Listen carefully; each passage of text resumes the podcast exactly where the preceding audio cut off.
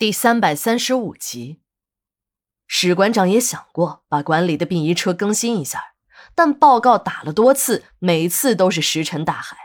最后，史馆长也烦了，报告不用现写了，告诉危机室打印出一堆，定期的送上去一份什么时候批，什么时候算。我一上车就问刘姐，到底是什么事儿这么着急？刘姐说她也不知道，只是说老爷庙那边死了好多人。连市里的领导都去了，让殡仪馆多多派车。馆里有一台车在外面跑业务，还没有回来，史馆长这才把那辆停了两年的破车开出来充数。因为领导有要求，要殡仪馆全力配合。至于具体的是怎么回事，连史馆长也没弄清楚，只是领导追得紧，所以管理才这么急。等我们的收尸车到了现场，才知道的确是大事情。这个现场在距离老爷庙五公里外的一个小山沟里，说是小山沟，也已经不是那种严格意义上的小山村。这里是矿洞密集的区域，一直以来，这里的木矿石产量占矿区总产量的三分之一。这里归老爷庙开发区东山村管辖。说起这个东山村，还是要提一下，这个东山村可不简单。别看只是一个村的建制。但这不是一个普通的村，这是一个亿元村。这在当年矿区红火的时候，这村里的支书和村长远比市长、市委书记牛逼。这么说吧，上面来大领导检查，可能不到市里面，但一定要来这个东山村。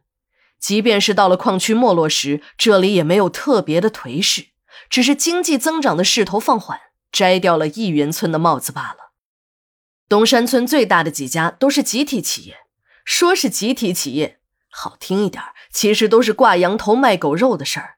这些企业呢，都是私营，而且都是以村支书王大富为首的家族企业。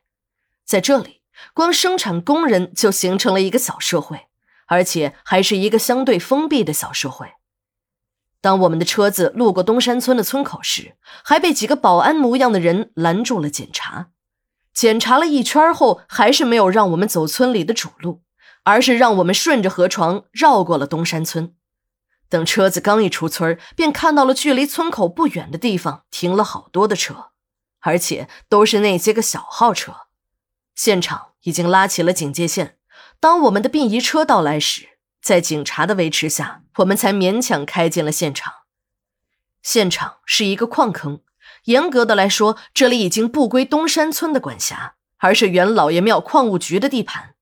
现在这里的矿井都归了张百万，一直由张百万的儿子张勇管理。张勇死后，张百万就委派儿子的亲信坤哥来处理日常的事务。当我们走进矿坑，我们都惊呆了。矿坑里的矿渣已经被清理干净，里面全都是累累的白骨，一些表面上的尸体还没有腐烂。显然是新扔进矿坑不久，从这些尸体头上戴着的安全帽便可以看出来，他们都是老爷庙矿区的矿工。经过清理，没有腐烂的尸体有十几具，半腐烂的有几十具，白骨化的更是不计其数。现场还请来了大学矿业学院的专家，在专家的指导下，那些半流动性的矿渣被慢慢的清除。等这些新的尸骨都被清理干净，人们又有了新的发现，就是矿坑的深处还有不少年代更为久远的尸骸，层层叠叠的交织在一起，有的尸骸被人用铁丝穿在了一起。经过专家的鉴定，这是解放前日本人在矿区制造的万人坑。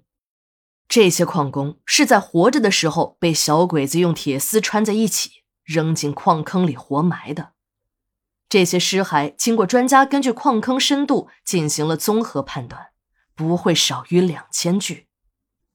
也就是说，在那个日军疯狂掠夺的年代，仅仅这一个矿坑便有两千个以上的中国劳工被扔了进去，而且多数为活着时被驱赶进了这个矿坑。每个人都是看着自己慢慢的陷入矿渣中，一点点痛苦的死去。专家很快也初步鉴定了那些新尸，都是最近十年间的事儿。这上百个矿工的尸体是死后被人扔进矿坑的，